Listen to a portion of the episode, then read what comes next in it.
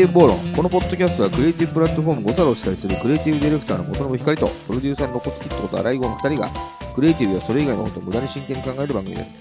クリエイティブ業界にいながらもその言葉のかっこよさまたは違和感や嫌悪感も感じつつそれでもなお2人が信じるクリエイティブフィーリングとは何なのか真剣に時に寄り道をしながら考えていきたいと思います。5月5月ごめんもう一回ね。5月病ぶっ飛ばせ！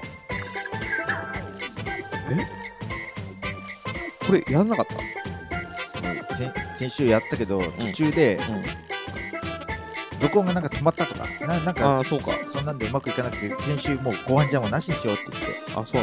なんだあ違う違うあの前回のやつのどっか後後半がうまく取れたんで取り直してうん。意外に時間かかっちゃったから、うん。もう僕が忙しいからさうん。日本撮り先週無理だって言ってさあの諦めて、ん。でも最初のところだけちょっとやったんだけどなんか戻ってあそうだっけ、うん。そっかそっかそっか。だそう俺なんかあれ？と思って。うん、そうそうそう。で5月をぶっ飛ばせってせなんか1回だけちょっと取ってあれ？止まったみたいな。なるほど、うん、でやめたんだ。でであれ？なんかそれでロコスさんが間違えて、ん。あの前回のやつの後半を消しちゃったのよ。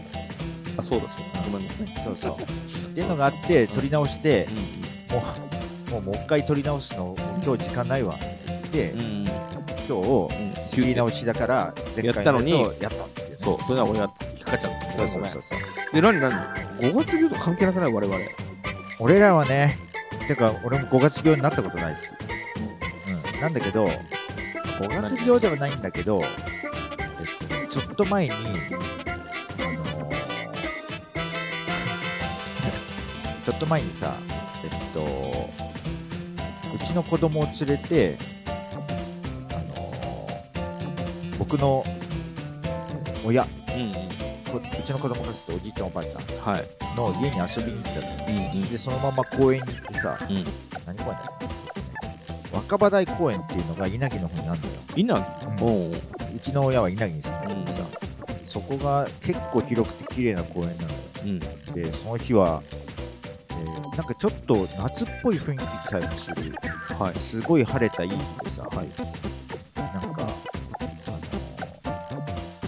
年中公園行ってても、うん。まあ、今日は相当いい日だなってなるほど元信さんは公園マニアだからね。そう公園をものすごいもう行ってると、うんうん。なんかき本当に今日は気持ちいいなって日があるんだよね。ま あその中のい一日って感じだったんだけなるほどね。うちの子供はもうそれであのなんだろうおじいちゃんおばあちゃんの家に行くからそれなりに綺麗な服着てて僕もそれなりにうんうん。こいつもの公園とは違うような洋服、うん。ちょっときれいめな服着てて公園に行く時はもうボロボロの服なるほど。どんだけもう汚れてもいいみたいなもうボロボロのシーンかみたいな言ってるんだけどなんかもう子供が調子に乗って裸足になって砂場でさ走り始めてさいいじゃん。で僕にこうやってキックとかしてさ「おい汚れるからマジでやめろよ」みたいなうん。っていうぐらいなんかちょっと浮かれちゃう調子に乗っちゃう日うん。だったんだけどはい。でその後まあなんか割とねだんだんだんだん畑じゃないけどなんかものすごい見晴らしが良くてうんなんか下の方までなんかこうやってなんかなんかだんだんが続いてるようなどうしたのそれ？と何撮ったの？いやいやあのいや話聞いてるから。あそう。せっかく動画回してるから。あのこうやって行くで階階段とか降りたりなんかだんだんのその下の方に行くってうん。あのなった時にまあうちの親はもう80過ぎてるからさ、うん。ちょっと大変だからもう帰るわってう言って、んうん。僕と子供だけでさ、うん。奥さんはなんか友達とちょっと会いに行くって言っていなくなって僕と子供だけでさうん。下になんか池があるらしいっていうなんかネットの情報でさ行け池、うんうん。で池を見に行こうぜって言って、うん。池と川があるみたいだから見に行こうぜって言って、でこうやって下の方にうん。行ってさで行ったらなんだろうな稲城ぐらいまで行くと本当に自然豊かなのよ。もう田んぼとかあって。稲城だよね。稲城じゃなくてね。稲城。稲城ね、うん。稲城っつうと東京のひ東京の左の方？左の方。だよね。西の方。に東京の西の方だね。うんうんよ、ね。奥の方ね、うん。うんうんであのー。いないえっと稲に城の稲城そうそうそう、でなんかザリガニとかをさこんなこうやってして釣ってる人とかいるのよ、うんうんうんうん。でサキイカとかで、何何なんだろうね、うんうん。ってやってて、うん。で世田谷とかもちょこちょこ川そういうなんかみんながザリガニ釣れるような川っぽいものとかもあったりするんだけど、うんうん。まあものによってはなんか自然の池っていうよりは、うんあの、なんていう人工のはいはい水の流れみたいな。あの、ジャブジャブ池的なね？ジャブジャブ池よりはちょっと自然っぽいと見たら、そんなのがあったりするのよ。世田谷とかはいはいはい。あるね。じゃなくて、これ完全に本当に、あ、昔からあってたなと。昔からある池だなっていうところでザリガニとか釣ってて、う。うん。で、うちの子供とこうやって見たりとかうん。してたらう、ん。えっと、明らかにその子たちとは違うムードの人がいてさ、どういうこと？なんかね、あの、みんなはいいわゆるエンジョイしてるじゃん、子供とか。うんうん。それが、10代後半に見えたな。10代後半のうんうんもうお兄ちゃん、10代後半というと、16から18ぐらい。18ぐらいに見えたかな。構でかいね。うん、うんの人が、うん。なんか、あの、水質検査っぽいものとか、やったり、話変わってきたなう。ん、で、なんか、うん。どっちかといえば、うん。生き生き物をこうやって遊びで釣るっていうよりは、うん。あの調査してる生態調査みたいな感じでやってんのよ。人。面白いね。でで、普通のお兄ちゃん、お兄ちゃんなんだけど、うんうんなんか変わった感じだなと思って、うんうんで、まあ、そ、その人がなんか、ちょっと小池を飛び越えて向こう側の、うん。うん。あの、田んぼとかも見に行ったりしてるのよ。はいはいはい。田んぼとかもなんか、ほ骨エビとかいろいろいるからね。そうそうそうんんで、あのーなんで入っていいの？みたいなさ、うちの子供聞いたり、僕僕に言ったりする。いや、まあ、あの、ああそこの家の人なんじゃない？みたいな。うんまあ、俺、俺的には、そんぐらい別に、ちょっと田んぼぐらい覗きに行ったって構わないからさ、うん。あの、あれダメだよね、とかいう話でもないなと思って見てたんだけどさ、えっと、そしたらさ、あの、なんか、うちの子、ちょっとそういう気になる人になんか近づいてったりするのよ。うんうんだから、なんか僕もちょっとそばに行って、あの、なんか研究ですか？なんてうん。うんうん。話しかけたりしたのよ。うんうん。そしたら、あの、いやいや、って感じで、ほう。なんか、軽くいいなす感じ、あ、教えてくんないんだ。うん、ああ、はい、はい。だったのよ。うんうん。で、教えてくんないうんだ。ーんって感じで見てて、で、あの、研究者の方ですか？みたいな。うん。聞いたけど、いや、そそういうんじゃないんです。みたいな感じで教えてくれなくて。ほんううんん。で、またしばらくこうやってなんかこう見たりさ、すしてたら、あの、ここは、川、川エビがいますよ、みたいに言ってたかな。うん。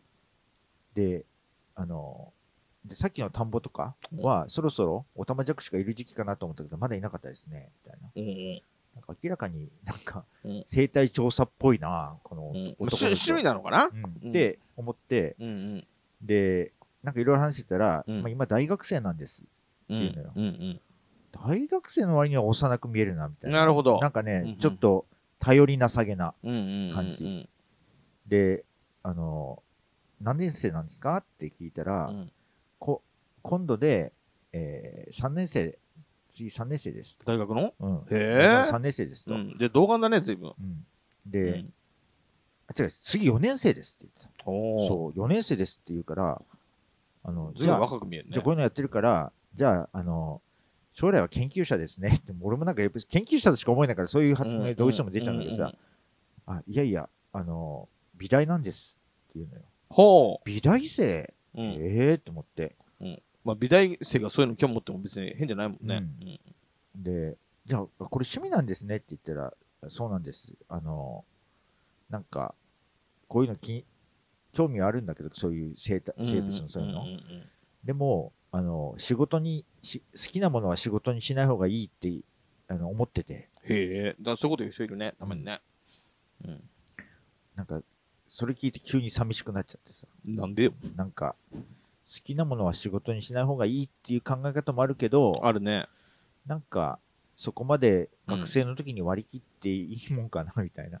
なんか、なんかそんな、そんな割り切り方、なんかぼ僕は学生の時にはできなくてさ、うん。なんか好きなこと仕事にしたいな、みたいな、ぼんやりみたいな、っうんていう感じだったからさ。うんうん。で、あの、じゃあもう4年生だったら、あの、就職か、あの、決まってんですか？っうんうんうん。て、それが決まってないんです。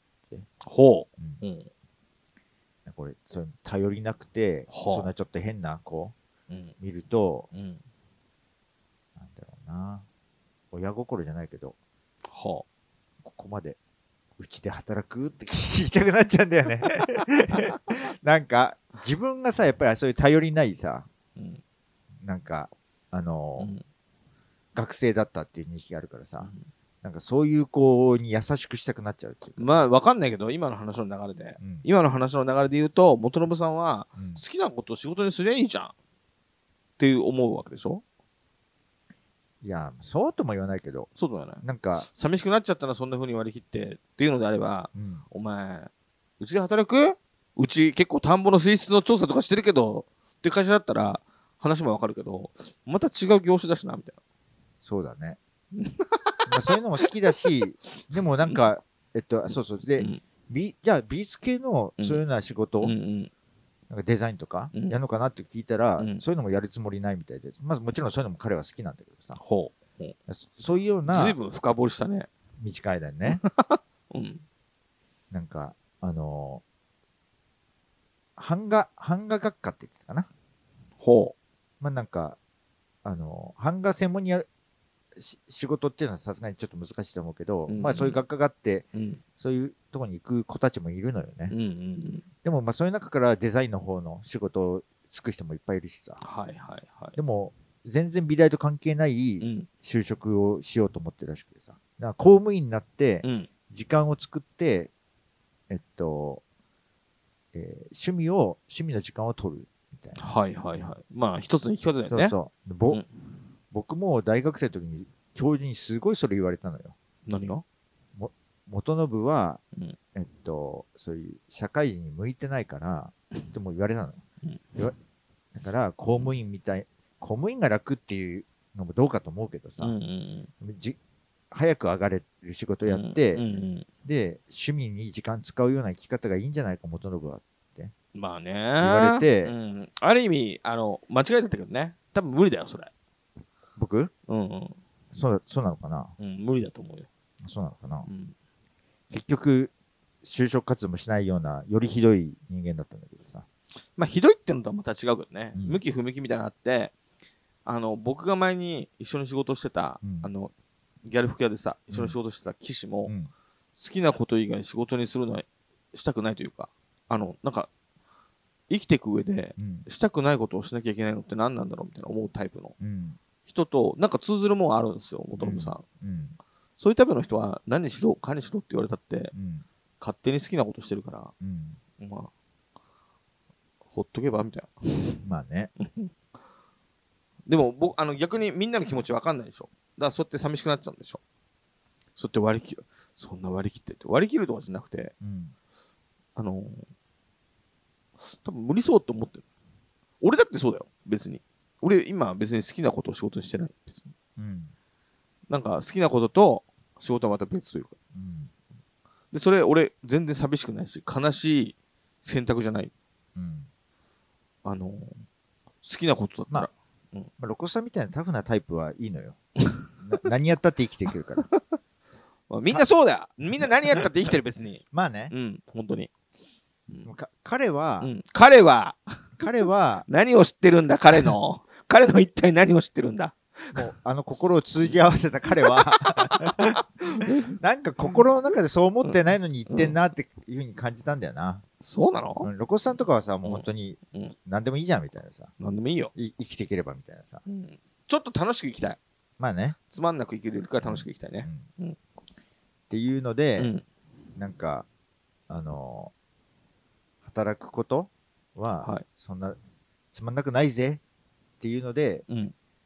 まあ、自分にも自分も頑張れっていう意味も込めて若い人にも頑張れっていう意味を込めて五月病をぶっ飛ばせって言った全然繋がらないと思ってたけど、一応繋がってんだ、本人の中でね。尻滅裂だけど。尻滅裂だけどねなんかか彼みたいな、うん。なんか人？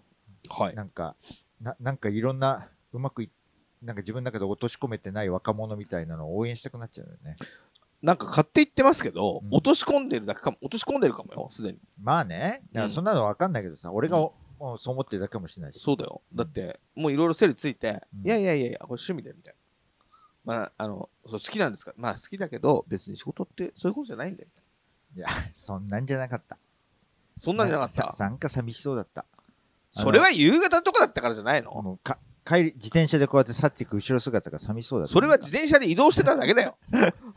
自分の心を投影してただけじゃないの？まあお別に投影もしないけどねあ、のそそんな生き方もしてないからさ僕自身が、うんだから自分があんな生き方をしたら寂しいなって思ったわけでしょ？まあ、そうかもねまあちょっと多少傲慢よ。あの結構上からだし。うんそういう生き方はなんか寂しいみたいなのもまあなんか傲慢だしね。多分ロロコさんの若い頃うん。にうん。川辺で出会っても、うん。随分タフそうな何やっても生きていきそうな若者がいるな分かって分かってないみ分かってない。僕の若い頃は随分寂しかったから。あそ僕の若い頃はうん。まだ毎日何をしていいのか分かんなくて、う、うん。なんかつまんなくて、うん。なんかとぼとぼとうん。夕暮れ歩いて、はあはあはあ、で、いろんな家からうん。夕食の匂い。ああそういうそそういう青年だった？当たり前じゃん。で、一番俺が来るのは、うん。お風呂を沸かす匂いよ。うん。人の家の。うんと思って。うん。まあ、要は、家を出たくてう、ん。家を出て、あのーもう俺は最高と思ってた。一人で暮らし、一人じゃない、うん。住み込みとかあったけど、うん。だけど、なんかどっかでうん。やることも決まってない。うん。しかも家出たくて出たのに、多分寂しかったの。うん。家を出たことが。うん。はぁみたいな時に、うん。新聞の集金とかして、うん。そうすると、あの、パッと開けるさ、うんそのドアはさ、あったかいのよ、その家の向こう側は。だけど俺はドアを閉めたパターンってなったうん時は結構暗くて、うんいろんな家からさ、夕食の匂いとか風呂を沸かす匂いがしてきて、超つまんねえんだけど、みたいな。それ何年もやってたからね。で、それは寂寂しかったよ。そうだよね、うん。なんかじゃあうん。うちで働くいや、働いてんだけど。もう誘ってもらって。でもそんな感じよ、そんな感じ、うん。うん。そんなことで言ったら、俺ほんとインターネットでいろんな女の子に、うん。ゴサルで働くって言いたい女の子30人ぐらいいるわ。あそう、うん。怖っ。じゃあじゃあ、自己紹介してよ。あ自己紹全介然自己紹介してくんなくなっちゃう、全最近。忘れてた、最近自己紹介忘れてんね、うんうん。まああのナイーブなところはいまだにあるけれど、はい。まあ、そういう感じもだいぶ薄れてあの 50, 50歳が見えてきた。もうあとちょっとのはい。クリエイティブディレクターの元信光です。はあ。え？わかんないけど、うん。皆さんにはどう映ってるかわかんないけど、うん。ナイーブな心しかない露骨キットです。アルコさんがね。はい。年取ってなお、年取ってなあのおねなナイーブな部分がうん。どんどん純化されてるなっていう意識のある露骨と申します。そうかそうか、はい。うん。で、で、今日はうん。何の、何の話をしようともそんなに決まってないんだけど、うん。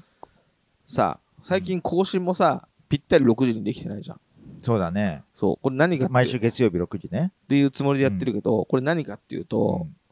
ちょっとかっこつけた言い方すると、うん。忙しいんですよ。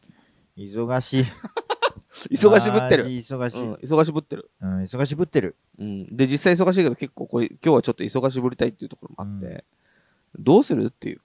どうする？もううん。やるしかないでしょ。やるしかないでしょ。そう、だから、うん。その、この、忙しいのをうん。どういうライフハックで乗り越えていくかみたいな、うん。忙しい時どうしてるみたいな、最近、最近特にこの2週間ぐらい、元信さんめちゃくちゃ忙しかったと思う。うん。どうやって乗り切ってたみたいな。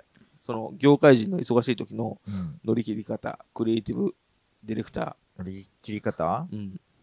まあえっとまずは、うんあのなんかもうこれあれやってこれやってでもなんかあそこには交渉しなくちゃいけないなとかさそういうことが頭がもう忙しくなるのよ、はいはい。ああ、はいはいはい、はい。で僕なんか割割とあ頭が忙しくなると、もううん頭の中でずっとなんかこうやっていろんなものがなってるね。蜂の巣の蜂のなんかなんかようにこうやってなんかボワボワボワボワってなるからうん、うんもう結構俺が好きな好きな？まずお風呂の YouTube タイムがなくなるはあ。え、えどうすんの？あ、その YouTube タイムに考えてんだ。そうなんか風呂は風呂入るのやめる？風呂は入る風呂は入る。風呂は入るけど、うんあの、お風呂入りながら、うんなんかお笑いの YouTube とかを流してこうやってうん。髪の毛洗ったりなんだったりして、うん。なんか笑ったりとかはあ、いうタイムが好きなんだけど、うん。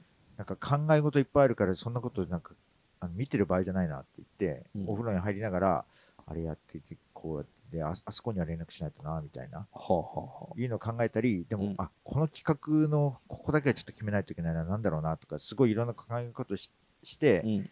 お風呂でこうやってシャワー浴びてたりすると、なんかうん一個二個浮かんだり進んだりするから、うん。っていう時間に使って、まずそういう消化をしていくとか。うん。で、やって、まあまあ、そんな感じで、であと、事務所来ても、うん。まあ、やるべきことがあるときはまあやったりはするけれど、うん。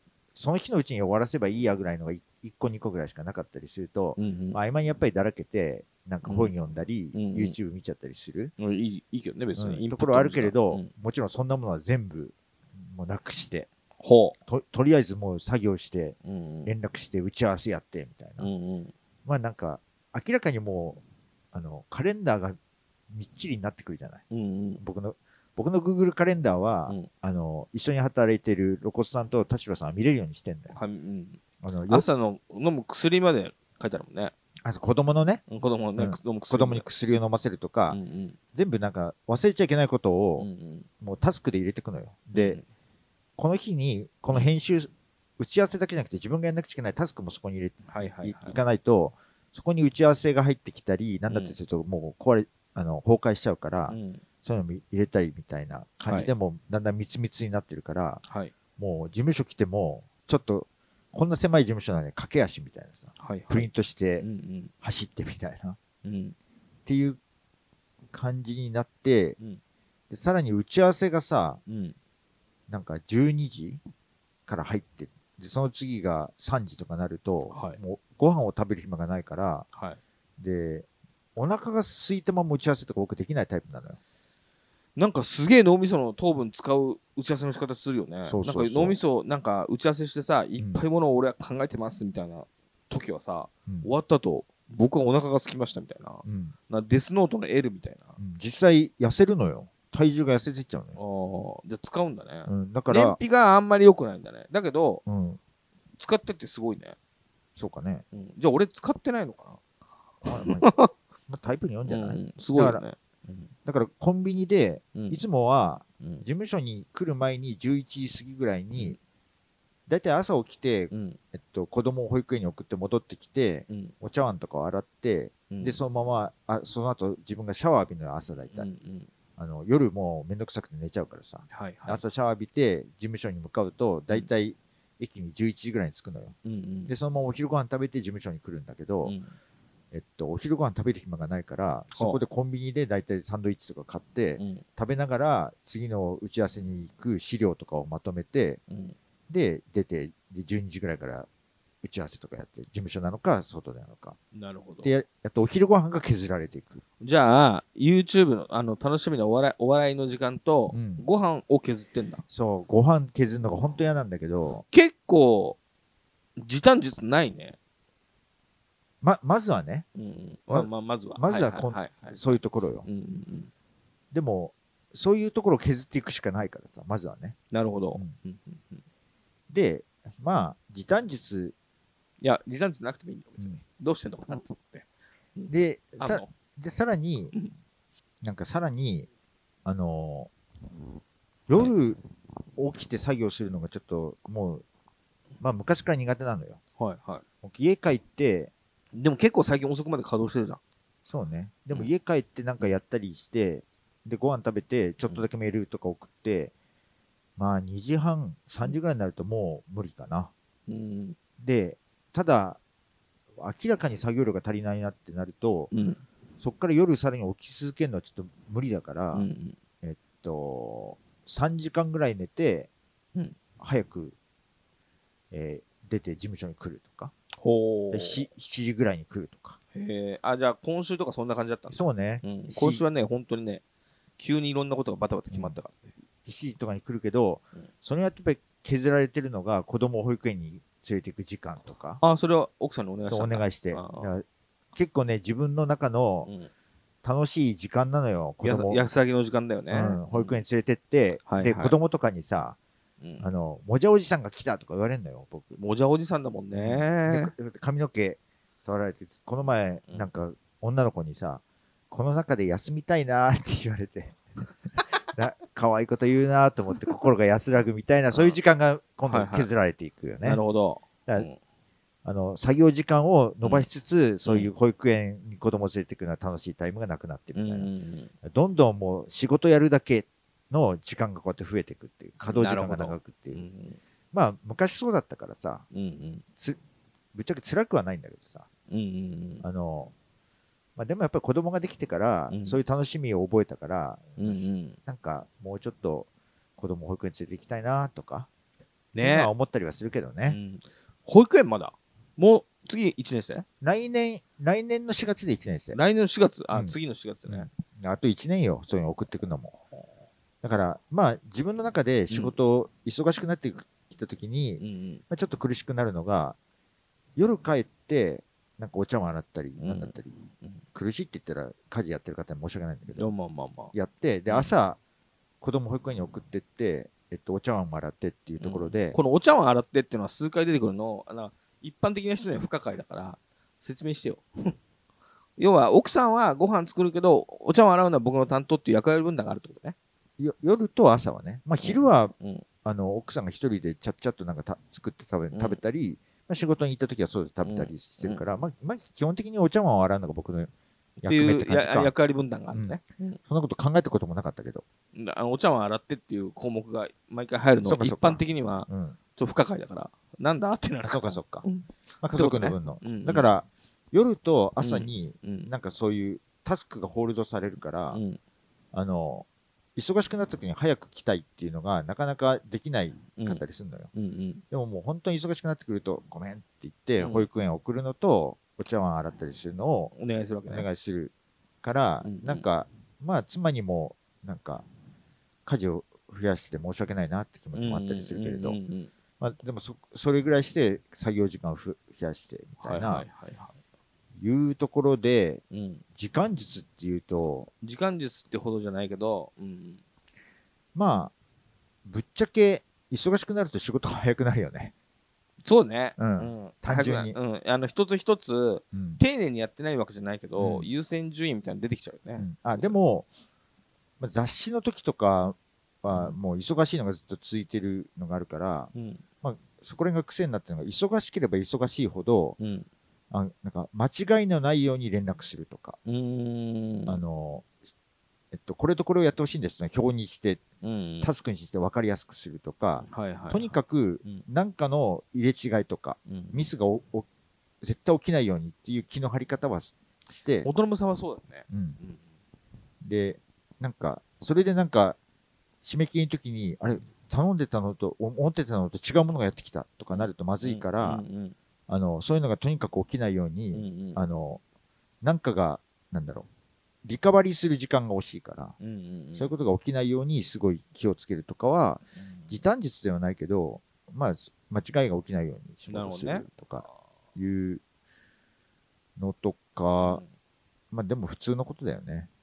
そうですね。で、そっからさらに溢れ出したらいよいよ止まるっていうね。止まる？うん、止まってしずっとやるとかいうのが。あ止まるってそういうことね。うん。あはは出てくるけど、うん幸いまだ止まらずになんとか、事務所に泊まらずにってことね。うん事務所に止まらずに。確かに2年、2年前 ?3 年前、うん、2年前ぐらい ?2 か。年前ぐらいの時は、なんか止まってましたね。うん止まってた止まってた、なんで止まってるんですか？あんな感じで止まってましたね。うん。明らかにもう溢れちゃって。溢れてましたね。うん、で、溢れてる途中に僕入ったから。そうそうそうそんこれやべえぞ、みたいな。うん、だから、まあ、あ僕の良くないところは、ほあのーなんだろうな。まあ、時間と。お金うんでちゃんとやるうんっていう考え方が弱くて、うんない、弱いというか、ない。ない、うんない。うんこれ、このままじゃクオリティ全体的に来ないだろうとかなると、うんお金ももらってないのに、そこ俺がやるから、みたいな感じで、勝手にやったりして、それで溢れ出て、なんか自分が倒れそうになるみたいな。うんそうですね。なんそれでいて、とんでもないことなんですよ。あの、自分が勝手にそういうふうにやりながらうん、なんで俺がこんな目にとって言って、ね。止まりながらうん、だんだん世界を呪うみたいになるから、ロコさんみたいな人を入れて、それはやめた方がいいとか、それやるんだったらお金取りましょうとか、いう人を入れて、いやあの時やばかったよ。なんか、チラシかなんか入稿して、うん、そのチラシが結構良かったんですよ。うん、それを、あれかっこよかったですねって一言言ったんうん、だけど、うん。その時、元信さんはうん、毎日毎日ここに泊まって、うん、なんで俺がこんな目に遭わなきゃいけないんだの考えの真っ最中に、うん、ここに仰向けになって寝ながら、うん、もう疲れ切って、うん、ロコスさんがチラシをいいって言ってた、言ってくれた、これでしばらく生きてくれるって、泣きそうになりましたみたいなこと言ってて、この人相当やばい精神状態そうね。来。てるぞと思って、なんだなんだと思っなて。、なんで俺がこんな目に行って、うん。なってる時に、まあいいってもらえ、いいって言ってもらえたら、うん。あまあや救われちゃうんでしょ？やった甲斐があったな、うん。みたいな。俺そんなんじゃちょっと、うん。よかったとて、こんな疲れたくないみたいな。うん。まあ、っていうのはうんうん。だから泊まるっていうのは最近はない。ないですね。じゃないけど、うんうん。この後もしかしたら詰まってきたら、でも止まんなくてもいいように進行してるつもりはうん。あるんですけどね。うん。うんうん。でもまああいわゆるゴールデンウィークっていうのはないかな、ああ、まあ多少ね、うん、多少僕も付き合う気でいるけど、多少は。だからゴールデンウィークあるよ。か悲しい。ゴールゴールデンウィークあります。悲しいことにあのステップ細胞ある。ぼステップ細胞？あのあステップ細胞ね。ステップ細胞ある。う。ん。ゴールデンウィークある。ななんか、うん。奥さんは子供連れて実家に帰るって言って、あのどどうやら遊んでくれなさそうゴールデンウィークだけでしょ？ゴールデンウィークだけ、うん。ちょっと不穏だから。奥さんは子供連れて実家に帰るだけだと不穏だから。うん。ゴールデンウィークだけ。ねうんうん。ゴールデンウィークは仕事がはかどるよきっとああ、まあね、確かに、確かにあのリモートの日なんかは、子供なり奥さんなりがいろいろ話してくるくくれるから、うん。それはそれで楽しいけど、うん。ちょっと仕事がはかどんないなって思う瞬間もあるから、うん。あの、何？コワーキングスペース、うん。近所の、うん。借りよっかなみたいな感じでうん、いろいろ見てたんだけどさ、うん。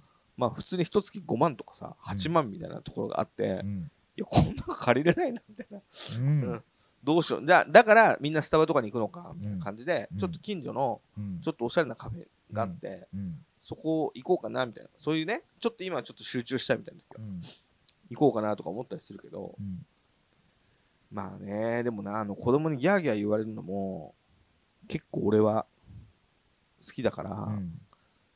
あの、天秤かけちゃうね。うん。多少はかどらなくても。で、僕の時短といえば、うん。僕は、あの、遊んでる時間ね、うんもう大事にしたいから、うんでも仕事が忙しくなって遊ぶ時間減るじゃん。うんそしたら、寝ないって方向に。うん僕の、うんあの、座右の銘は、うん夜はボーナスステージっていう。うんもう夜ね、なるべく寝ないみたいな。で、あの、幸い、うん家が遠いので、うん家から都内に何かあるときはうん、1時間ちょっとかかっちゃうんですよ。うんここで結構寝れる。うんだからそこを当てにして、うん結構寝ないっていうので、なんかやる。あと、ご飯も移動しながら食べるみたいうん。な。その時に、ちょっとこの、ただ時間がなくて移動中、なんかサンドイッチ食べながら、うん。だけだと、ちょっと寂しい。うん。やっぱ遊び心欲しい。うん。俺のこだわりは、うん。ちょっとマクドナルド、うん。移動しながら食べると、うん。電車の中で？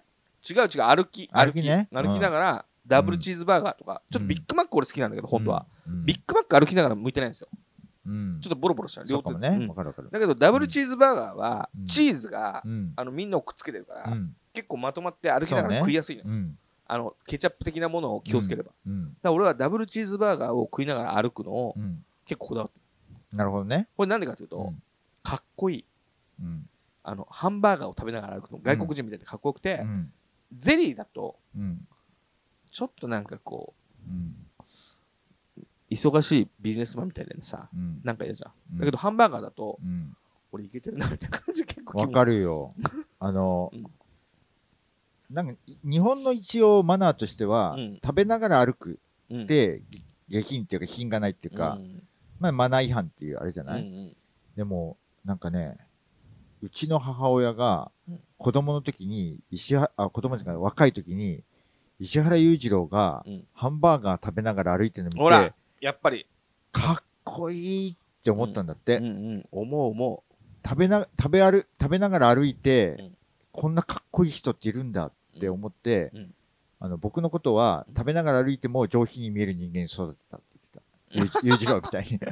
あの、DJ でさ、うん。あのーセックス山口って名前の DJ の人いるんだけど、うん。その渋谷で俺がダブルチーズバーガーを食べながら歩いてた。うん。これは俺のこだわり。うん。だけど、誰に言うでもない、今日初めてここで言うぐらいの、誰に言うでもない俺のこだわりだったけど、セックス山口がうん渋谷で通りすがりの時に、うんロコスさん渋谷でハンバーグ食いながら歩いててかっこいいって言って通り過ぎてくれたんですよ。うんすげえ嬉しかった。そうなんですよって思って。分かってくれた、またねみたいな。こんなピンポイントで俺のこと分かってくれるやつがいるとはと思って。すごい美。学をね。そうそうそう。うんうわーとか言って。手食べながら歩いてるとか言って。うん嬉しかった。うんうん美学ですうん。あとは、まだ寝ない、電車で寝る、うんあと2時間ぐらいできたらうん山手線で寝るとか、うんなんか、しょうもない技術しかないんだよな本。当だね。うん。あとは、あの、仕事を考えないでやるっていうのがあって、うん。あの、優先順位どれが一番上かなとか、うん。今何が重要だろうみたいなのを考えるとう、ん。考え、それを選んでる時間にうん。時間を取られるから、うん。トータルでもしかしたら遅くなってるかもしれないみたいな考えることが、っうん。ていうのがあるから、うん。あの、朝起きたら、うん。あの、メールを下から順番に返すか、うん。上から順番に返すかみたいな、っていうなんかあんまり考えないで、うん。こう返し始めて、うんその途中で、うん。だけど、このメールはうん先にこのメール返した方がうん。いいメールみたいな、あるじゃないですか。うん。そういうのがあったら、うんルールを急に変えて、うん。これやって、これやって、うんそこからまた上から下にやって。うんで、たまに順番間違えちゃっても、うんあ、間違えちゃった。うん。で、別に、あの、立ち止まらないみたいなうんので、あんま考えないでやるみたいなのが結構、俺の中で早いかな。だから、考えない。そういう意味で言えばうん、僕、そういう連絡事項とか苦手なのよ。はいはい。で、それをやりながら、なんか編集作業とかさうん、うんなんか何かを考えなくちゃいけないとかいうのが混在してくると、途端に能率が下がるタイプだから、うん。忙しくなった時のためにそこを切り分けたくてロコスさんみたいな人が入って。もらってるのがあるから、うんだからそういう意味で言えば、うん。うんあのー仕事が早くはなってるかもしれない。あ、なるほどね。うん。だから、まあ、人一人増えてるからね。そう。まあね。ならないと、あの、申し訳ないよね。だから、あの、なんか、向こうからメールでこういうような、うん。あのリストはがあったらいただきたいんですけどって言ったら、パッパッパって作ってさってロコスさんに送ったりしてるじゃない。うんうんこのままなんか衣装のリストみたいな。うんうんうんうんああいうのも混在してるともう回んなくなるし、うん他の要望とかもぜ全然できなくなって何日も遅れていくみたいな。なんて返そうかな、みたいなね。うんそういうのも、だそういうのは、あの、まあ丁寧なのよ、メールとか僕が。うん、丁寧だね。ううんん。俺のは雑よ。うん。だからそそれをやってると、とにかく時間かかっちゃうから、もうとにかく推し進める人。推し進める人と、うんまあ、丁寧な人が一緒にいた方がいいよな、と思うから。なるほど。っていうのも、あの、はや早く仕事をやる術かな、僕の中で。ああ、なるほどね。あーモトロムさん側のね。うんう。ん。なんかい、忙しいこと回避。なんか、そうね。忙しくしたくないね。まあ、ぶっちゃけ、うん。自分一人で今の仕事量うんやろうと思ったら、うん。土日なく、うん。あの、夜ももっと、集中してこうやって働いたら、うんロコスさんの分もしかするとできるのかもしれないけど、できる、できるんでしょできるのかもしれないけけど、それ、それよりはうん、ちゃんと誰かにお支払いして、うん。土日が昔より僕休めるようになってんのよ、た確実に。会社員だった時代なんて土日なんかもないようなもんだったからい。さ、うん全部自分でやって。うんうんだから、あの、どっちが自分にとって幸せかっていうと、うんあの、忙しいけれど、うん土日ぐらいは休めるっていう状況。なるほど。うん。休みたいね。うん。先週は休めなかった？先週一日働いたかな。うん。なんか、メールずっと来てたもんね。うんうん。そうだね。今週は休む。今週は休む。うん。ちょっともう、子供と公園に行く。あ、いいじゃないですか。公園マニア。公園と、うんうんうん。あの、児童館に行きたいって言ってるから。児童館ね。なるほど。そうだよね。なんか、だから結局、この後も、しばらく忙しそうじゃん。うん。けど、俺泊まることになんないと思ってるんですよ。うん。なんか、全然、まあまあ、元信さんの前で、そんなこと言ったら申し訳ないけど、うん多分全然余裕だろって高く食ってて。まあちょっと、今進めてる本がわかんないね。本。うん。あの、はいはいはいくらなんでもって進行にはなってるから、ああんまりこういうこと言わない方がいいか。い。いやいやいや、いいんじゃない？うん。そういくらなんでもってなってるけど、うん。あの、僕らにさ、うん。ボールが、とどまるっていう時間がさ、うんもうあるよ。うん。あるけど、渡してしまったらさ、あとは向こうの時間じゃん。その間も、こう、瞬きしないで待ってるってこと？いやいや、あの、別のことするボールはうん、僕の感じだと、うんあの、ずっと渡し続けなくちゃいけない何かがあるよ、これ。だからね。うんうんあの、渡して待つっていう時間は多分ない。あ、そうう。ん。それぐらいの作業量と、うんうんうんあ、の、進行具合にはなってるから、なるほどなるほど。だから全然。でもまうんあ、あの、もっとやばいことを経験してるから、そうだね。意外とそこら辺が肝が座っちゃってるのがあるんだけど。そう、そこがね、良くない踏んでる時あるのよ。約束を守らないモモードに、だから、いよいよさすまってくると、その締め切り、本当の締め切りじゃないよね、みたいな、あの、今までたくさんの、あの、修羅場を経験してきたから、うん。急に、めっちゃ強くなってきて、うんおいやいやいや、もっといけるはずだって感じで、うん約束を守らなくなってくるっていうとあんまりこの話はしない方がいいな。いや、そんなことない、そんなことない。いいです、いいです。大丈夫です、大丈夫です。うんはい。で、まあ、過去にね、それで、あのー周辺に圧をかけすぎて、すごい進行のまま、いいものを作ったことがある。うんので、今回はそうならないようにしたいねっていう、うんちょっとコンセプチュアルな動き方してるじゃそうね。ん。だから、今回は、コンセプチュアル。まあ、普通。そうですよ、うんコンセプチュアルじゃん。だって本当はそんなこと関係ねえだろうぐらいの感じじゃん。差し迫ってきたら。うん。全員死ねようぐらいないいものを作るためにって思ってるでしょ？あんまり言いたくないけどね。思ってますよね。うんだそういうのはやらずに、うん。今回はなんか、ホワイト企業の昔と違って思わなくなってきたよ。全員死ねって？うん。あ、本当に、うん今どう思ってるのかちょっとじゃあ教えてください。じゃあ昔はどう思ってたの？死なない程度にやろうね。死なない程度に。昔は？昔は、面白くない、来てる、あの、クレイ、あなんか、えークオリティ的に来てないものを持ってくるやつは万死に値するみたいな感じ？クオリ、うーん。まあ、クオリティ、万死に値すると、まあ、まあ、普通に戻すってだけだけど。で、い今だってそうだけど。普通に戻す。う。うんんで、やってこいと。うん、そうだね。無限に。無限にではないよね。うんあの、締め切りがあって出さないといけないから。うん。で、どっかで諦めんだ。諦めない。かで諦めるか。でもまあ、諦めるよね。うん。あの、諦めないと、だからうん、月刊誌やってよかったのは毎月出さないといけないから、うん毎月毎月諦めるのよ。いやどっかでね。うんまあ、無限に追求はできないからね。うんそういうのをやってなかったら、ど、どこまでも諦めない人間だった気はするけれど、うん。なるほど。いい意味での諦め癖はついたかも。なるほどう。ん。それでも、うん。なんだろうな。た、なんかこれは諦めちゃいけないなとかいうところは頑張ってるやつするけどうね。ん。そうだね。結構、めちゃくちゃ粘りますもんね。粘るときは粘るけど、うん。ここれはこれでいいんじゃないのって言ったら急にそこで線引いて OK を出し始めるっていう感じも。まあ確かにそういうこと言言ってはいるね。でうんもあんまり、俺はまだ見たことないから。本当？うん。そうなんだ。あ自分的にはもう、おこれいいやって切ってる感じに見える。まあ、諦めまくってるところを露骨さんに見せてんなと思ってるけど。あ、そう。うん。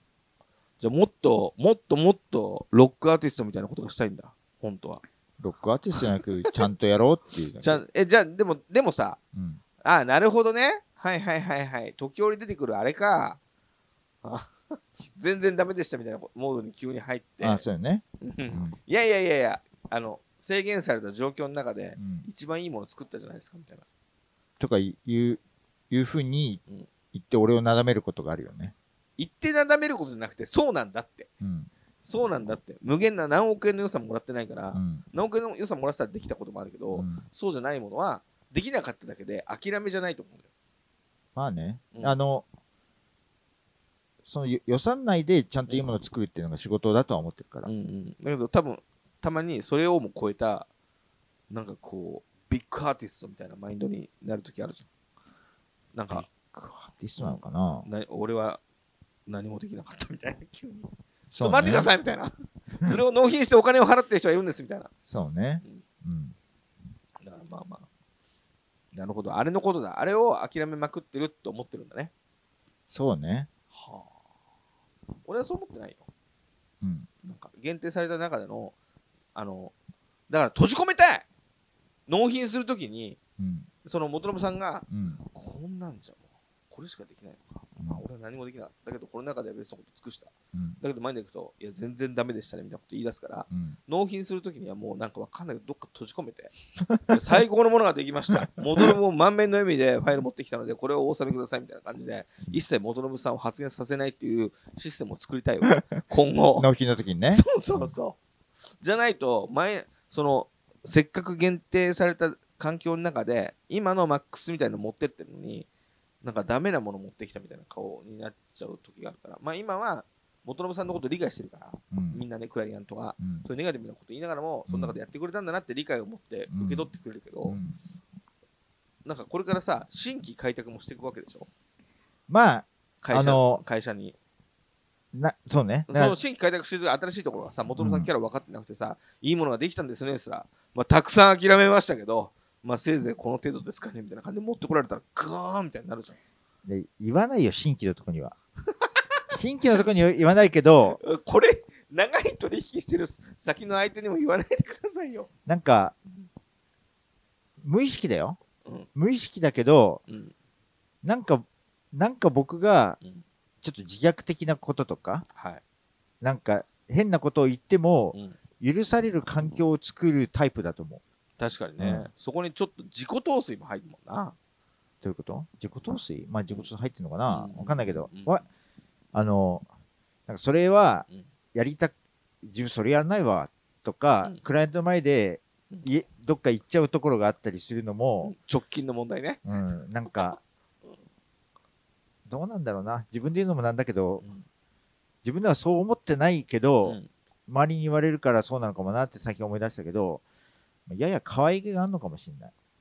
うわあ可愛げね。だからそれは可愛げで済めばいいよね。うん。たまに僕はヒヤッとするから、うん。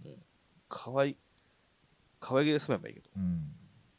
年齢も若くないじゃん、我々。そうなんだよ。特に僕なんかもうん同い同い年みたいなもんなあうん2つぐらいしかう、変わんないでしょ。うんだからなんかそんなにさ、うん拗ねたりさ、うん荒ぶったりする年齢でもないのに、そうね。うんそう思うよ。うんあの、ロックスターのマネージャーみたいなことやってる時あるから、たまに。そう。あと、もしくは、不機嫌になった彼女の話をずっと聞く相役みたいまあまあ、今日はあれでしょ？忙しい時にどうするかの話ですよ。ま あそうだけど、そうだけどさ。うんオッケーオッケーはいはい。はい、じゃあ、うん。いきます。はいはい。で、うん。まあ、忙しい時うんうん。に、あと必ず自分がやるのが、うんうん。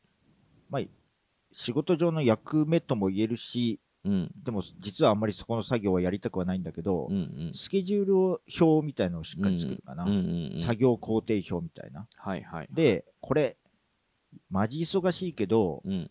あの、終わるんかしら？それともこれ、このままいったら終わらないかしら？みたいな、うんいうのの白黒をはっきりつけないと、うんなんかプロジェクト自体がやばいなと思うから、うんうん。スケジュール作って、で、これをここまでにやったら終わるんだな、だったら、もうこの作業はここで終わらそうとかやって、うんなんとか終わらせたり、うんそれやっててもこれ終わんないわってなったら、うんうん。まあなんか各所に相談だなうんとか、いうのをやって、忙しい時は、まあそこら辺をはっきりさせるぐらいはやるかな。なるほどう。ん、本当は、このスケジュール表を作るっていうのが、うん何とも言えず苦手っちゃ苦手。はいはいはい。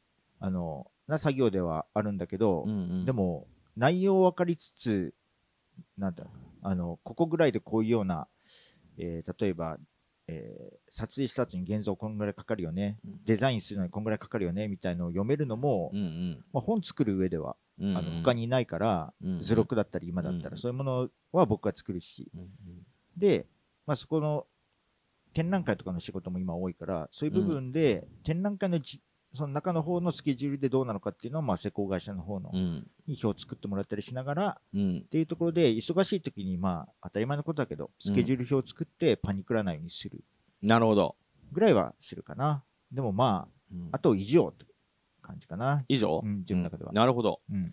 僕はね、忙しい時のパターンみたいなのがあって、うん忙しくなってきた時って、なんだろうな、その予定だったり、今言ったスケジュールみたいなのがあもうあったら最高なんだけど、うんそのスケジュール通りにいかないことも多いじゃん。あるね。全然あるね。そうそうそうでんそれがなんか自分たちのところにボールがなくて、うん。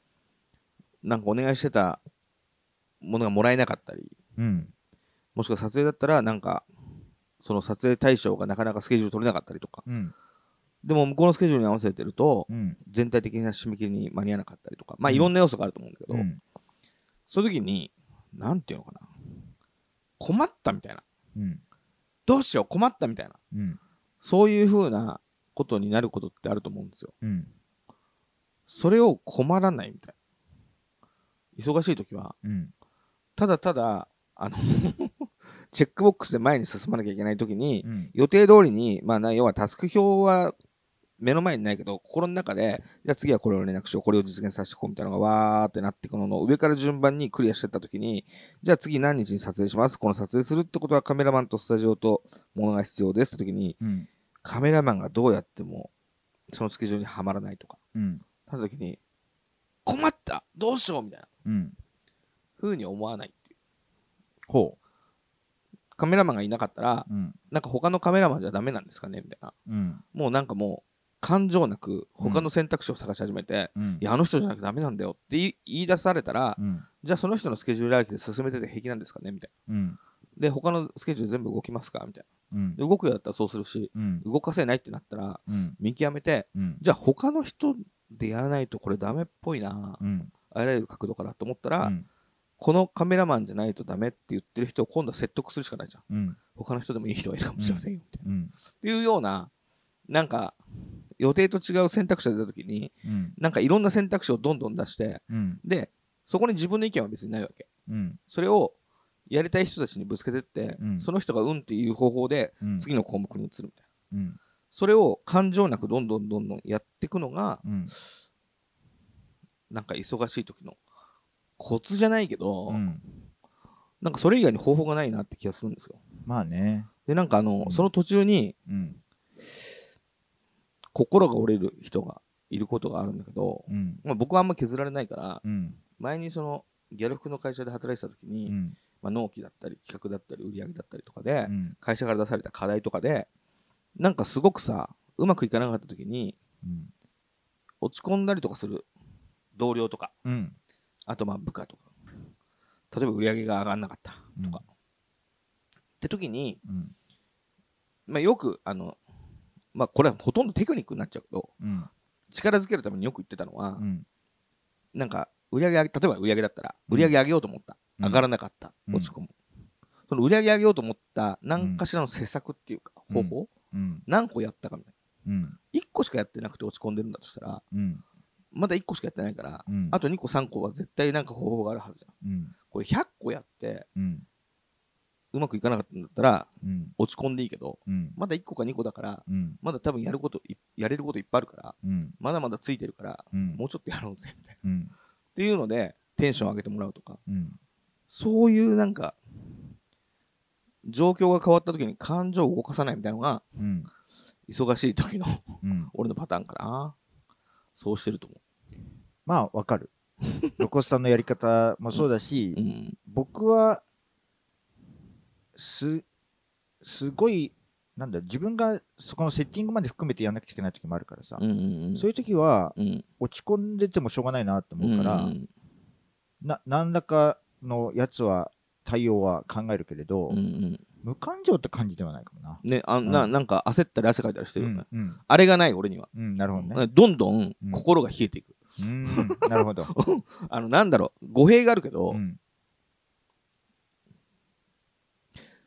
語弊があるけどどうでもいいって言ったら語弊があるけど、うん、俺の感情はそこでは動かないって感じがするかな、全部用意して一番最後に、うん、まだでもそういうことも出会ったことないけど、うん。ひどい結末になったら、うん、まあ、それはそれで次はじゃあなるほど。これはひどい結末なのか。うん、じゃあ次はそうじゃないようにしようみたいな。今はこれでどうにか乗り切る方を考えようみたいな。うん、そこでも別に落ち込まないしなんか心がこうさーって冷えていくよね、うん、うん、ななんでかっていうとそれは終わりじゃないからなって気するんだよな、それが終わりじゃない？うん、それで終わりじゃないってこと？そうそうそうそうそう、なんか続いていくじゃん。うん、いろんなことがうん。連続して、うん、その一個で終わってうん、それでめちゃめちゃなんかこう誰かにジャッジされてうん、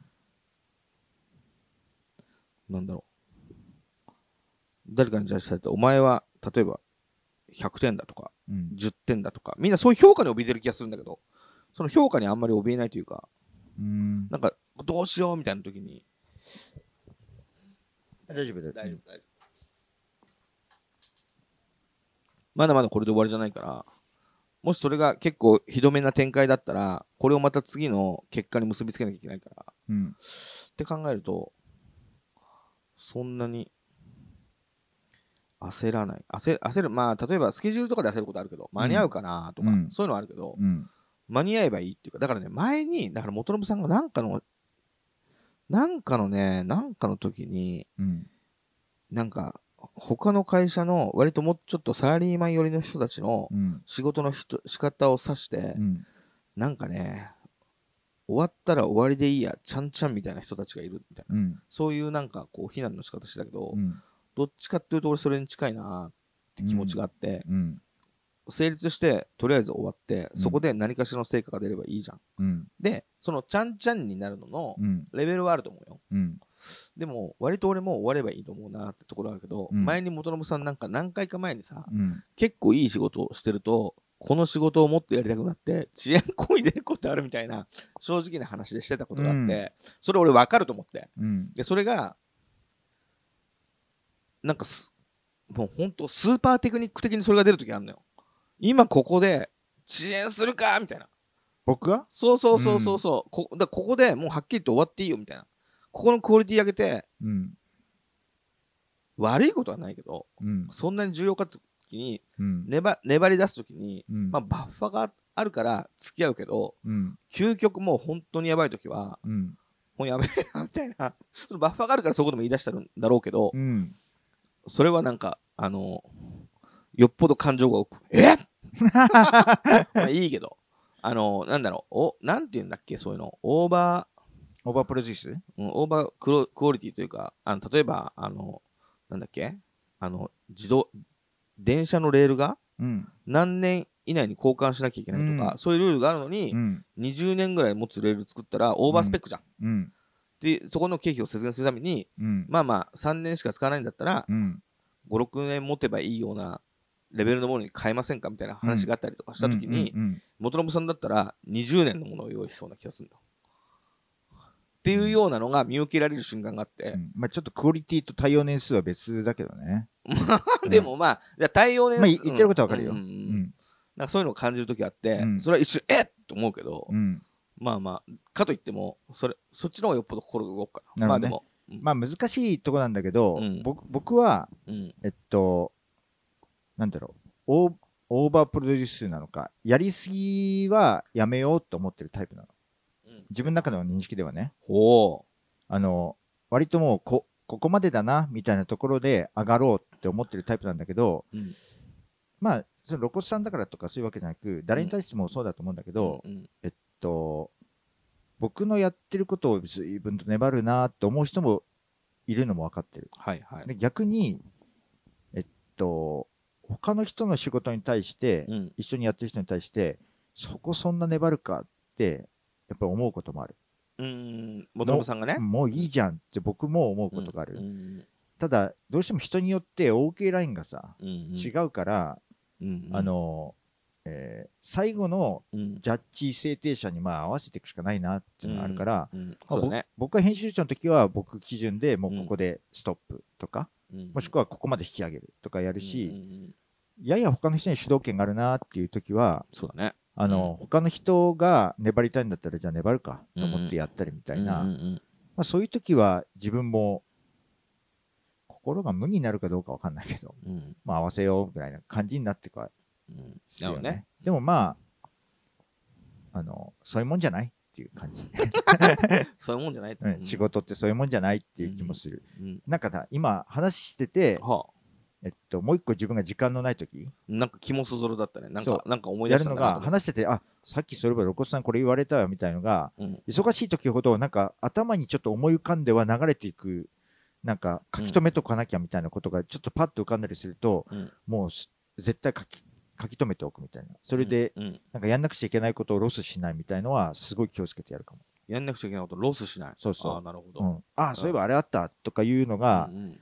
なんかもう忙しい最終局面とかう、ん。佳境の局面ほど、うん。それやったがために、あ、あれやんなかったか、やんなかったからちょっとえらいことになったなとか、うん。ちょっとちょっとのその積み重ねが、うん。最後にえらいことを、ちょっとえらいこと、ちょっとえらいことがいっぱい積み重ねると、ちょっともう回んなくなってくるみたいなことが起こるから、ほなるべく書き留めて忘れないようにするみーたいな。なるほどね。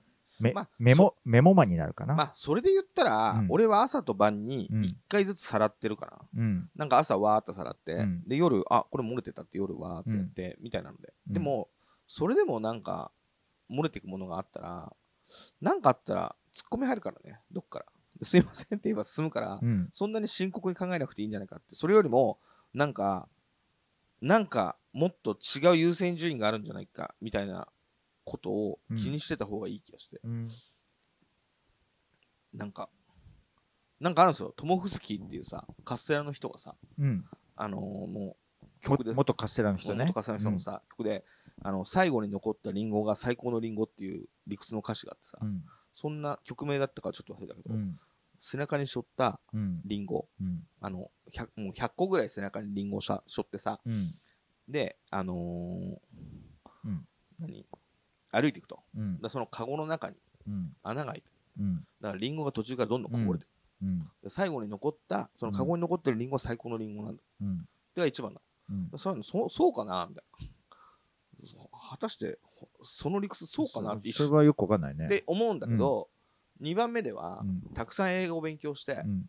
英語ほとんど覚えてない。うん。イエーイとか、うんイエスとか、うんワオとか覚えてる。うんだからこの英語が最高の英語だっていう理屈が2番である。うん。そう言われたらそうかもな、みたいな。っなるほどね。ていうのがあって、でも、いっぱい忘れても、ちょっと覚えてることだけでいいだろうみたいな。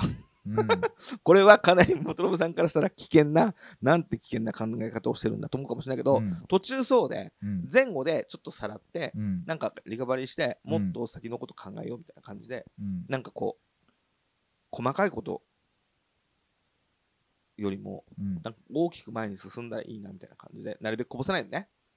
まあ、うん。僕もだから、どっちかといえばそっち派なのよ。あ、そう、うんそうか、そうか。でもうん、なんか、あの、細かなところをうん。あの取りこぼさないように気をつける人がプロジェクトの中にいたら僕もそっちに振り切れるんだけど、なるほど。うん。うん。そうじゃないときはそこのところをそうですね。取りこぼしたらうんまずいから自分がそっち側に。回るってだけ。プロジェクト全体では両方いていいんじゃないって思うそうですね。ん。なるほど。どうですかね？こあのこんなもんでもいい？ーうん、いいと思いますよ。うんはい。なんか最後、こう、終わりっぽい感じが欲しいな。まあでも、すげえ忙しいときは、そんなことも考えてないけどね。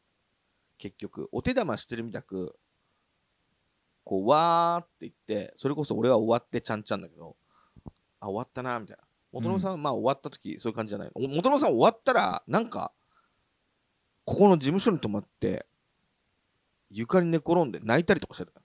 泣くことはない。ね泣いたことはないな、あ、本当、う、うんっすら泣いたりとかしてなかっ泣くことはないよさた、すがに、なんか、こうあ、終わった、みたいな。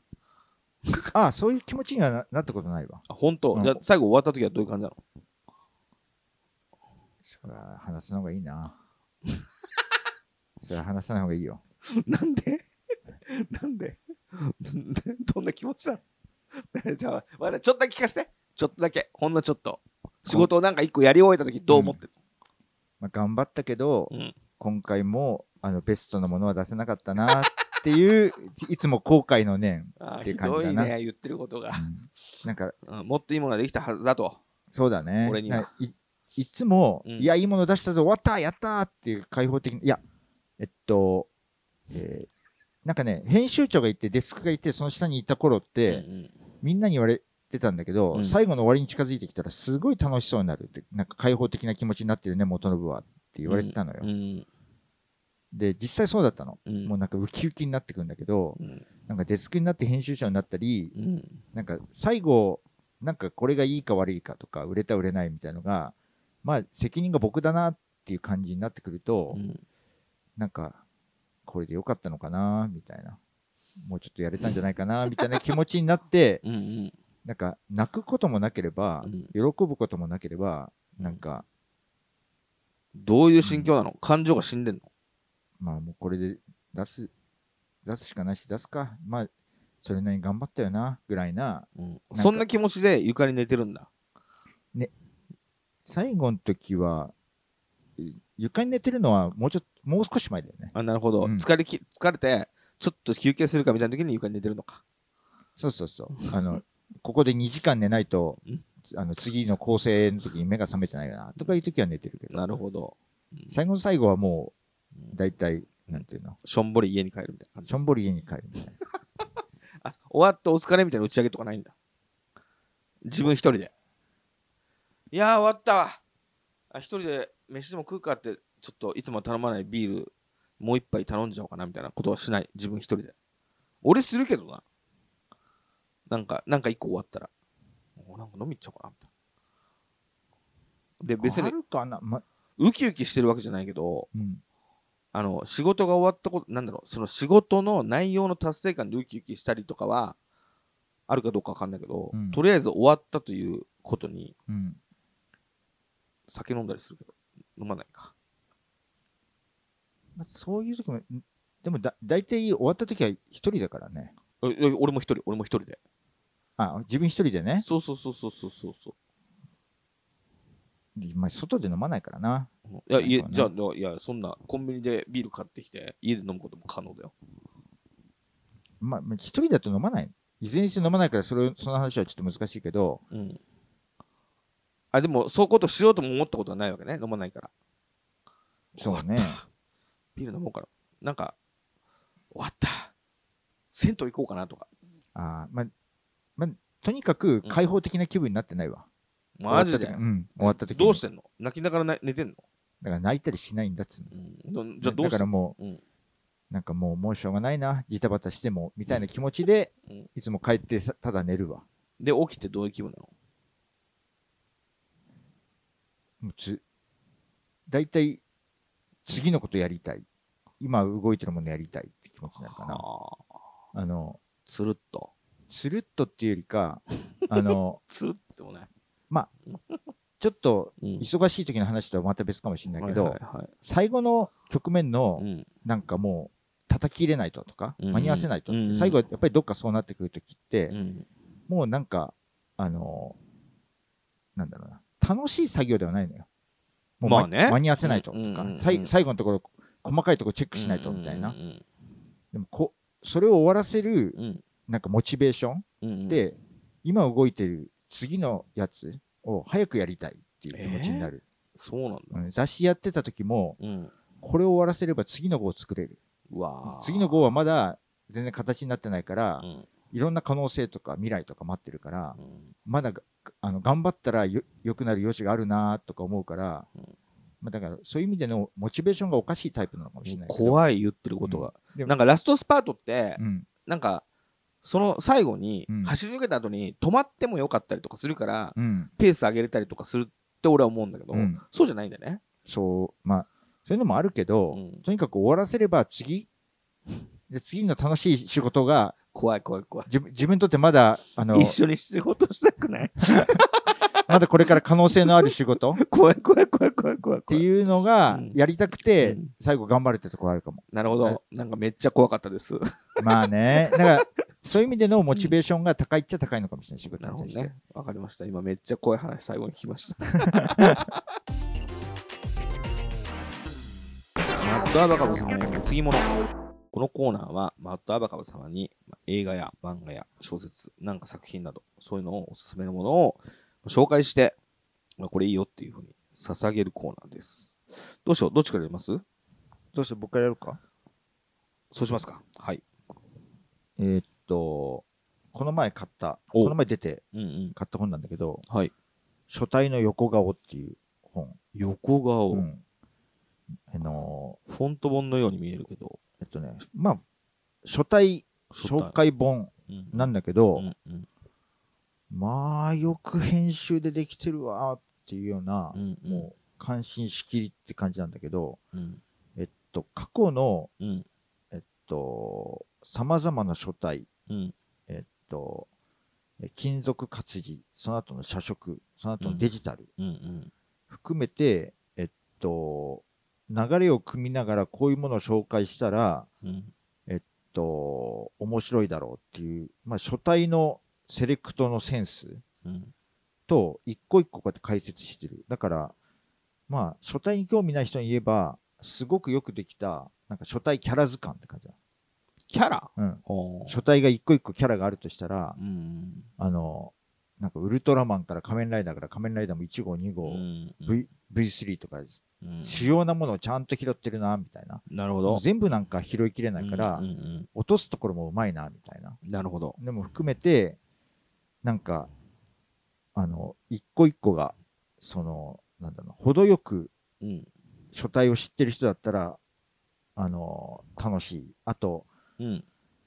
えー金属活字とかのいい書体、金属活字って大昔のね、うんうん100年前ぐらいからあった、100年前からもうちょっと前、後ぐらいか、50年前ぐらいか、まあちょっと詳しく見てみないとわかんないけど、そういうような書体って割割とデジタルで復刻されたりするのよ。はいはい。でその後の社食の時代うん。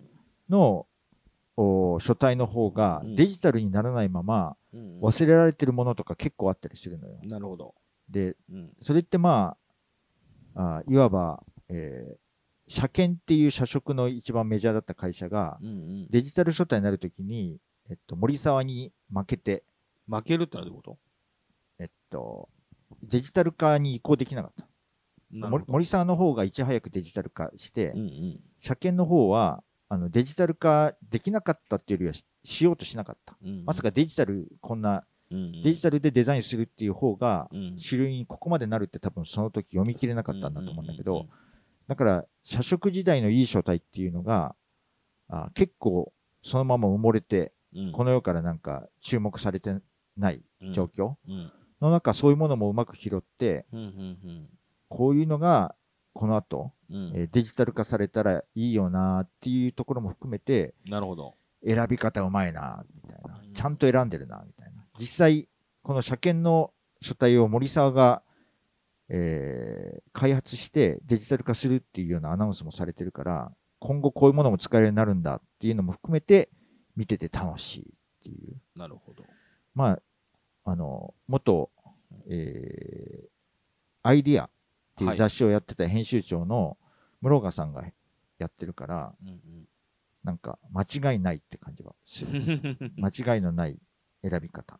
なるほど。うん。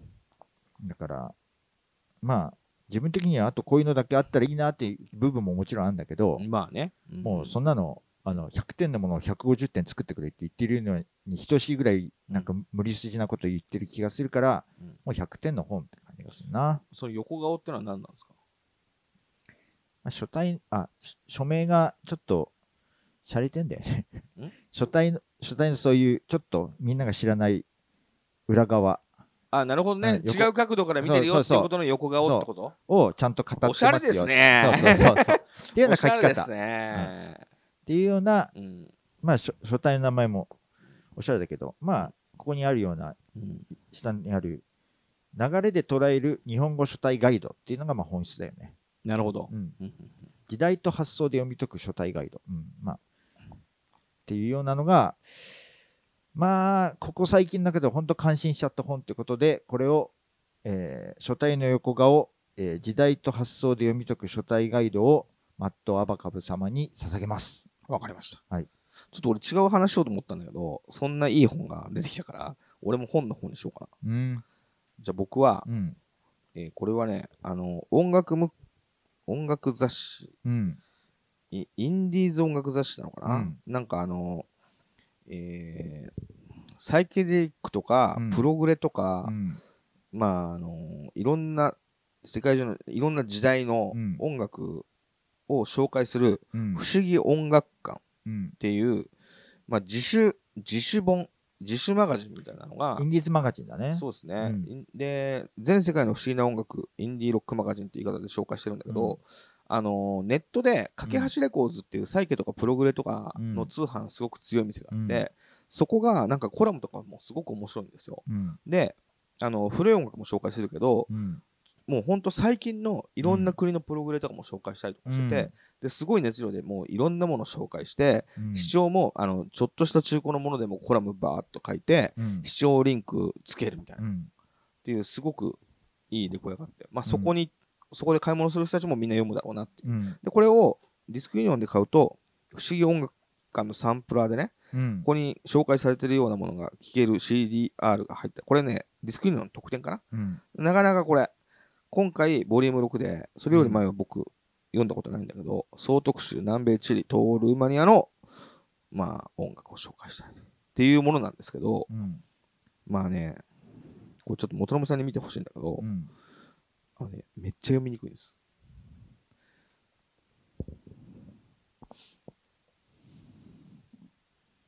なるほど。へえ、いや。ちょっとこれ、この状態を説明してもらってもいいですか？うんと、まあ、インデ、結構厚い、これ250ページぐらいあるのかな？あるね。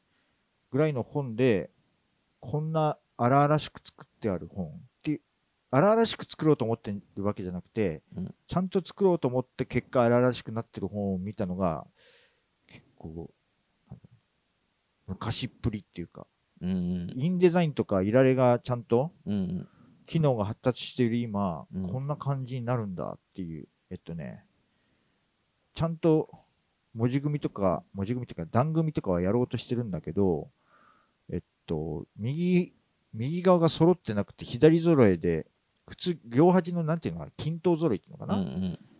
右も左もちゃんと埋まるように、あの、やったりするのとかが、すごく荒っぽく左揃えだけになってるとか、ああ、なるほどね。ボックスになってないわけねボック。スになボックス状になってなくて、なるほでど。うんこういうのも行間が詰まりすぎてるのよ。はいはいはいだから行間が詰まりすぎてるから、普通、なかなか読みづらいねってなってるのを、うん。まあ、そのまま出てる感じとか、あと文字の下にさ、結構柄入れてるじゃん。テクスチャーみたいな。そうね。で、さ、この感じ、うん俺、あの、ミュージックマガジンのうん。広告？あ、広告とかね。あのレコードコレクターズの広告とかね。とか、そうそうそう、んそう、レコード屋さんが作ったさ、広告あるじゃん。うんあるね。あのページ。うん。全部あのページみたいなのよ。そうだね。うんで、情報量、そうそう。で、ぞうんじょ情報量もすごいし、書いてあることもすごくて、うんこう目を凝らしながら読むと、そこにすげえさ、なんかいい情報書いてあって、一曲一曲こう QR コードでアクセスもできるようになってたりとか、うん。すごいんだけど、す買って届いて読んですげえなと思って、うん。久々になんかこう読みながら負荷のかかる。しかも、なんか内容めちゃくちゃ濃くて。ね。だから、まあ、ただうん、これを見て、うんデザインがひどいなとは思わない。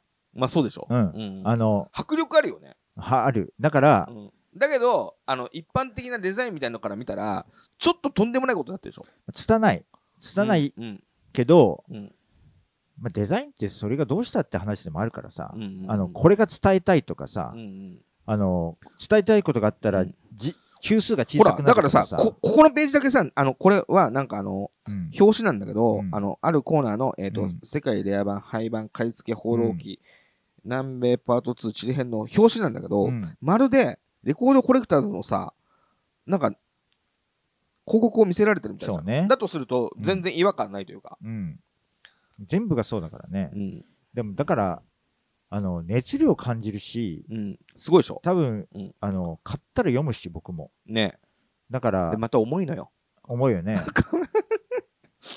でもこれ、紙圧も、そんなあ、むちゃ熱いわけじゃないから、うんそれでこの厚さってことは、まあ、こういうものに関してはちょっと、なんか、てちょっと表面がツルツルのテラテラな紙使ってんだよな。うんこれ多分、紙が重いから、うん。本が重くなっちゃってるんだけど。うん。それも嬉しいよ。あの10個か。そうだよね。だから、うん。どこまでそこは計算かわかんない。そこは計画的なのかな、どうなのかなわかんないけど、うんまあでも、うんいい本だと思うんね。う。うん。これ最近ずっと読んでワクワクしてるんだけどう。んここれが下手になんかプロがうまくまとめましたっていうのうんだったら、うんこの熱量は伝わらないんじゃないかな。そうで、あの、最近さ、うん。あのー結構いろいろなパターン、例えばシティポップとかう、ん。いろいろなディスクレビュー本みたいなのって、うんあのーこういうムックみたいじゃなくて、ちゃんと単行本の形でさ、うん。2、3千するようなさ、うん感じのディスクレビュー本ってさ、結構出てるじゃん。うん。いろんな切り方で、うんシティポップだったり、80年代ブギーだったりとか、うんそういうのってさ、なんかさ、軽いんだよね、紙が。うん最近のって。うんうんだけど重くて、うんで、中開けたらこれだし、めちゃくちゃ嬉しくなっちゃった。うん見出しだけで、まあ、なんかディスクガイド的な部分がメインなのかな、うんうんうん。コラムもあるけど。西海岸の壊れた雑把ジャズロック ?AOR? カントリー？フリージャズか？それ言われただけで、これどういう音源なんだろうって聞きたくなるね。いや、そうなのピーター・バー、バーコーフレンズ。へえ。サブスクにあったら聞いてみたいな。うーん。変な本だけど面白そうだね。そうなんですよ。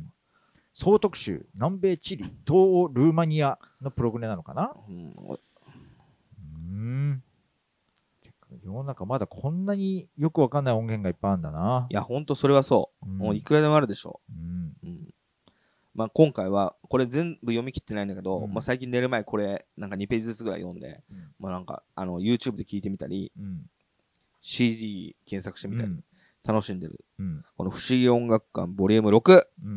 全世界の不思議な音楽を紹介するインディーロックマガジン。うん。こちらをマッダーバカム様に捧げます。はい。